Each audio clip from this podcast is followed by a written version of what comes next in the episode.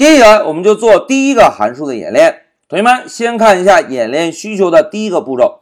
在这个演练中啊，我们先来定义一个打招呼的函数。在这个函数中呢，我们封装三行打招呼的代码。哎，同学们，让我们回到 Py 上先来定一个函数。在这里，老师问大家，同学们要定义函数使用哪个关键字啊？哎，非常好，要定义函数就使用 def，def 表示定义。然后在 def 关键字后面跟上函数的名称，老师呢写一个 say hello。然后注意啊，在函数名称后面我们需要跟上一对儿括号，然后再跟上一个重要的冒号。好，现在函数名称的定义就准备好了。现在老师摁一下回车，哎，大家看 Pycharm 会自动帮我们增加四个空格的缩进，对吧？那现在老师再摁一个回车。然后呢，使用 print 函数做三次打招呼的动作。现在老师啊，把这个 print hello 一 Ctrl C 选中，在下面呢 Ctrl V Ctrl V。好，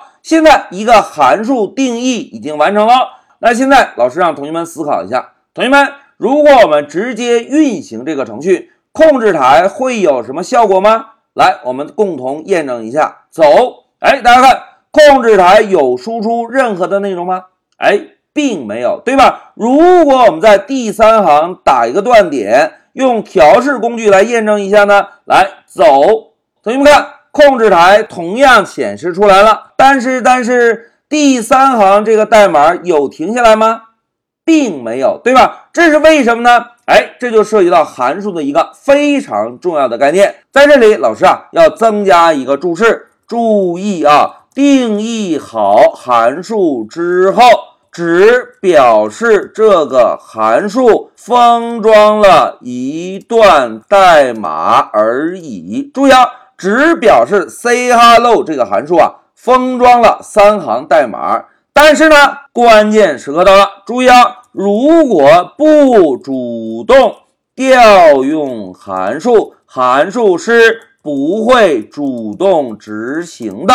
因此啊，我们无论是直接执行也好，调试执行也好，第五行的断点是不是都不会停下来？那怎么样来调用一个函数呢？其实啊，非常的简单。同学们，先让我们回到笔记啊，大家看，当一个函数定义完成之后，要调用函数啊，我们直接在函数名后面跟上一对小括号，就可以调用这个函数了。来，让我们回到 P Y 上继续验证一下，大家看。刚刚我们是不是定义了一个 say hello 的函数，对吧？那现在老师啊就在第九行这里写一个 say，哎，大家看，刚写了 sa，Pycharm 已经给我们一个智能提示，并且后面带上一对小括号，对吧？现在老师就选中这个 say hello，回车来，让我们先 shift F10 直接运行一下，走，同学们，控制台输出了 hello 一二三，对吧？如果我们使用调试工具。来运行呢？来，现在老师点击调试，